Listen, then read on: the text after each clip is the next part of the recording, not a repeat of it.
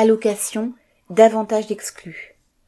Dans une interview au quotidien 20 minutes, la secrétaire d'État Sophie Cluzel a tenté de justifier son opposition à un calcul individuel de l'allocation adulte handicapé en déclarant que ce serait une brèche ouverte pour revoir également le calcul du RSA et de l'APL, l'aide personnalisée au logement. On ne saurait mieux dire, car de plus en plus de personnes seules et aussi de couples n'ont plus droit à ces allocations. Par exemple, il y a quelques années encore, une personne seule payée au SMIC ou un peu au-delà pouvait toucher les APL. Ce n'est plus le cas aujourd'hui dans une agglomération de plus de cent mille habitants située en dehors de Paris, même si les loyers sont chers. Une personne qui perçoit 97% du SMIC, soit 1194 euros en salaire net, en est privée. Et c'est encore pire si elle se met en couple.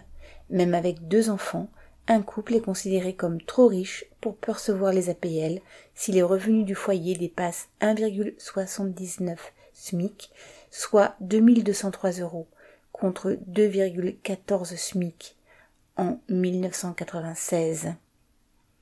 Bien involontairement, la secrétaire d'État a fait remarquer que les handicapés ne sont pas les seuls allocataires à être touchés par les entourloupes concoctées dans les cabinets ministériels. Jean Sandet.